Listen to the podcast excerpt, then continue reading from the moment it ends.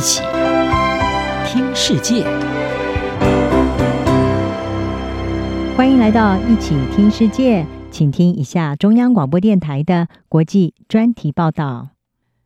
今天要为您报道的专题是美国其中选举未爆弹，威胁民主的选举否认派。美国二零二二年其中选举已经进入倒数计时，而美国的其中选举是在每一任总统就职之后两年举行。由于大约是在总统四年任期的当中，因此就像一场针对总统施政的期中考，借此反映选民对总统的满意度。在美国国会方面，任期两年的四百三十五名众议员会全面重选。而任期六年的参议员，则是改选一百人当中的三分之一，以今年来说是三十五席。此外，还有州长、州务卿、检察总长、州议会议员等地方选举，是攸关拜登未来施政是不是会跛脚的一场重要选战。但是在这个关键时刻，却有越来越多的共和党候选人正在拥抱前总统川普他的不实指控。也就是二零二零年总统大选是有舞弊的情况，窃取了他的胜选结果。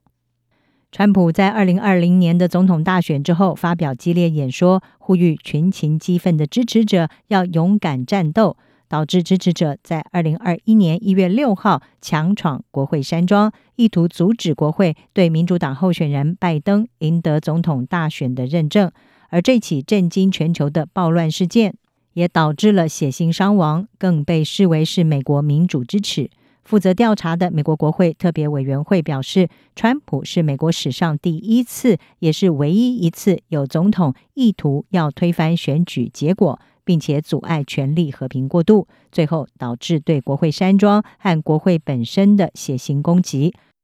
华府智库布鲁金斯研究所在角逐参众两院和州级重要官员的五百六十七场竞选中，确认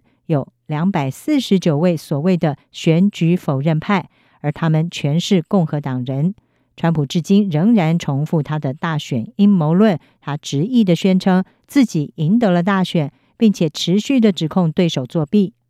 虽然川普不曾提出二零二零年大选舞弊的证据，但是呢，在他和盟友不断地抛出假新闻的议题之后，已经有越来越多美国人相信他的说法，也质疑拜登总统的合法性。对于这些竞选公职的选举否认派来说，拥护这项大谎言正是他们的竞选主轴。曾经担任民主党参议员幕僚长，现在是拜耳策略顾问公司总裁的拜耳，他表示。美国民主正处于自二次世界大战以来最大的破坏风险。川普在其中选举的提名角逐当中，为两百多名的共和党人背书，而采信他的大谎言，则是获取他支持的先决条件。根据布鲁金斯研究所的预估，在两百四十九位这些选举否认派当中，有一百四十五人，相当是百分之五十八的比例，看起来很可能会赢得他们的选战。分析国会和总统选举的库克政治报告则是认为，在四百一十九名共和党的众议院提名人当中，有两百三十五人，大约是百分之五十六是选举否认派，而在这当中，有一百四十八人是在安全的共和党选区内，另外有二十八人置身于激烈战区。政治社会学专家韦杰纳特他说。政治分析表明，大多数民主国家不会断送在革命或者是军事政变的手中，而是从内部遭到侵蚀。一旦选举否认派当选，以及川普再度的入主白宫，美国民主可能就会沦为这样的例子。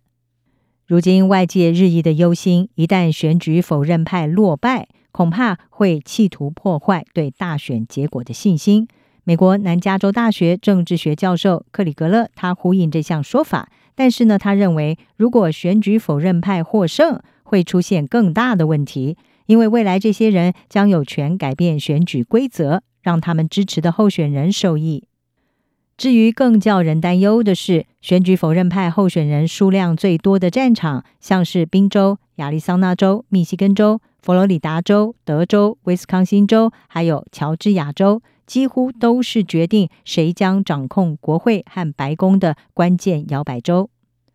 一旦真的像政治分析家所预测的那样，共和党在其中选举之后夺回众议院的控制权，那么选举否认派将会在决定议长人选方面发挥很大的影响力。而一旦二零二四年总统大选结果发生疑虑的话，国会如果没有办法在隔年的一月二十号之前认证谁是胜利者，这位议长就会成为代理总统。所以可以说影响是十分的深远。这一切都攸关于选举否认派在这一次的其中选举的表现，他们的成败可能对美国政治造成威胁，对美国社会和谐也可能构成风险。并且再度的撕裂国会暴动事件，重创美国形象的创伤。范德比大学专家吉尔他表示，编造说法或否认事实，从根本上来说就是不民主的。简单的来说，他说，否认证据告诉我们的内容，就有危及民主基础的风险。以上专题由吴宁康编辑，还青青播报，谢谢您的收听。